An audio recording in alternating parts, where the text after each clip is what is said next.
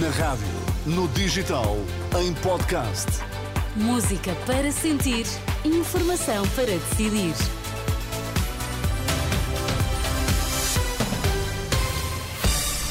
Notícias na Renascença. Para já, Miguel, quais são os títulos em destaque a esta hora? Dois ex-militares da GNR condenados a mais de oito anos de prisão por crimes contra imigrantes em Odmira. O Hospital de São José, com urgência ocupada a 150% e dezenas de doentes à espera de vaga para internamento. Informação para decidir no T3 com Miguel Coelho. Condenados à prisão efetiva dois ex-GNR por crimes contra imigrantes em Odmira, o Tribunal de Beja decidiu que Ruben Candeias e João Lopes devem cumprir penas eh, de oito anos e oito meses e oito anos e sete meses, respectivamente. João Lopes pode, contudo, beneficiar ainda de um perdão de um ano, desde que proceda ao pagamento das indenizações às vítimas no prazo de 90 dias. Por seu turno, um outro militar da GNR, Nelson Lima, e que permanece em funções, foi condenado a uma pena de quatro anos e dois meses de prisão, suspensa durante cinco anos.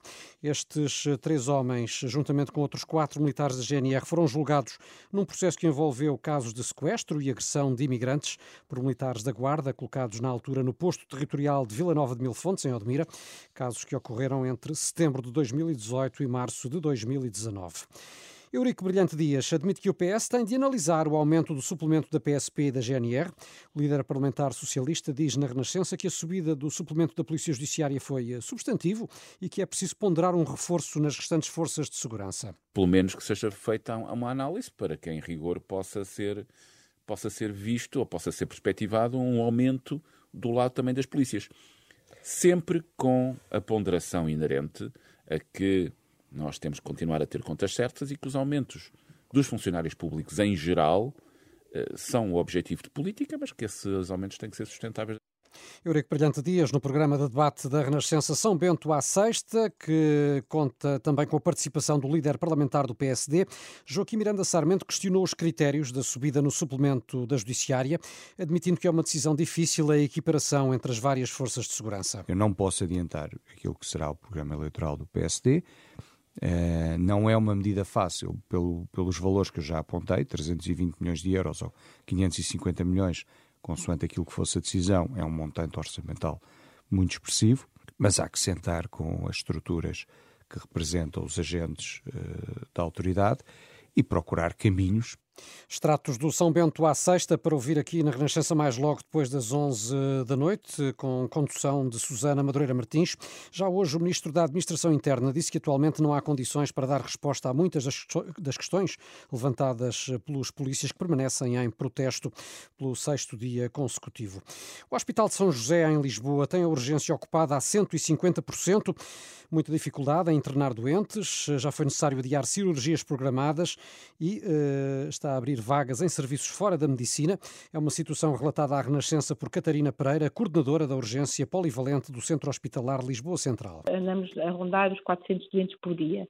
E, acima de tudo, eh, a grande dificuldade que se mantém é a drenagem destes doentes que, invariavelmente, com infecções respiratórias, indivíduos mais idosos, e com as suas comorbilidades eh, acabam por necessitar de internamento. E na realidade temos tido essa dificuldade de tal forma, desde a última sexta-feira para cá, temos doentes que ocuparem em serviço de cirurgia, serviço de ortopedia e tendo inclusivamente a atividade cirúrgica programada sido interrompida. Mesmo assim, tem ficado sempre uma sobrelotação da urgência importante, Uh, ainda hoje uh, a taxa de ocupação da urgência rondava uns 150%. E adiaram todas as cirurgias não, programadas? não.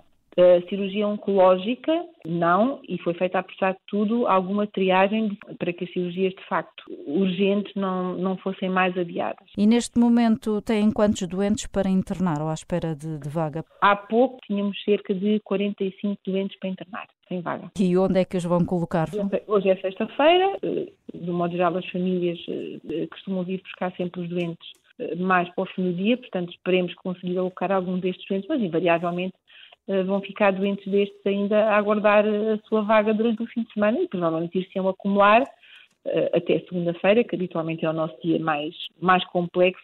A responsável da urgência do Centro Hospitalar Lisboa Central, ouvida pela jornalista Anabela Góis, apesar desta situação, o Hospital de São José tem conseguido dar resposta a todos os doentes. A única exceção são os utentes com pulseira amarela, que esperam 5 a 6 horas para serem vistos por um médico. E Miguel, num dia com temperaturas bastante baixas, o Governo apresentou esta tarde a estratégia de longo prazo para o combate à pobreza energética, uma realidade, como sabemos, que afeta grande parte da população portuguesa, não é? Sim, eh, e uma das causas é a degradação das habitações, que cria um problema de pobreza energética para muitas famílias portuguesas, a quem falta dinheiro para fazer obras eh, ou pagar as elevadas despesas com eletricidade, que são necessárias para garantir o conforto térmico em casa.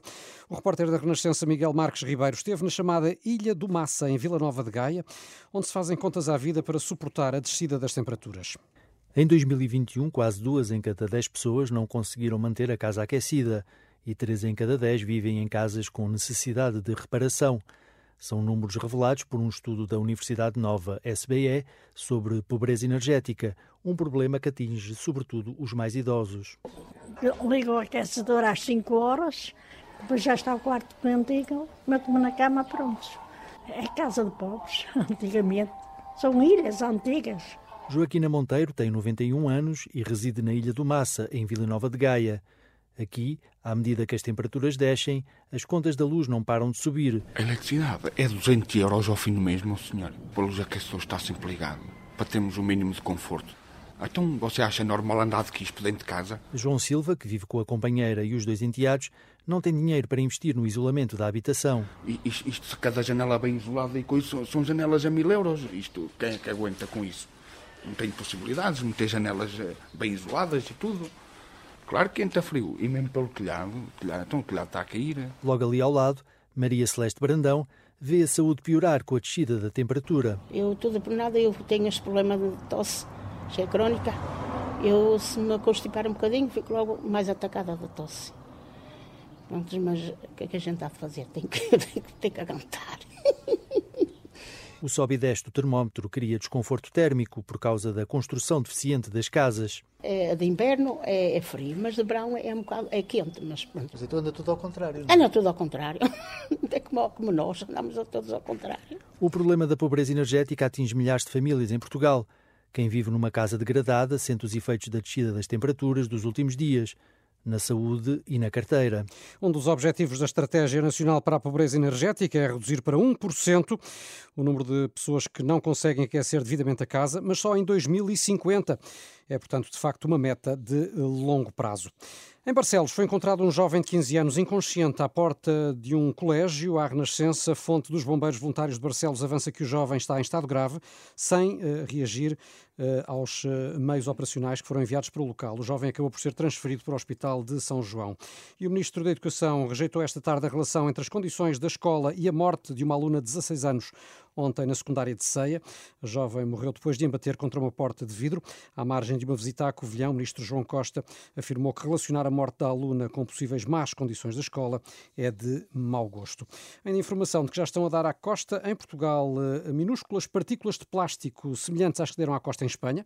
A Autoridade Marítima Nacional eh, já removeu cerca de 400 pellets de várias praias entre Caminha e Aveiro. Ainda assim, Renato, considerando uh, estes números, são quantidades uh, pouco significativas. Uhum. Desconhece-se, uh, há de facto relação com o que está a acontecer nas praias do país vizinho, mas tudo indica que terá a ver de facto com a queda ao mar no início de dezembro de vários contentores com várias toneladas também destes pellets de plástico. Uma verdadeira catástrofe ambiental, como descrevia, aliás, o especialista com quem conversaste há dias a propósito desse.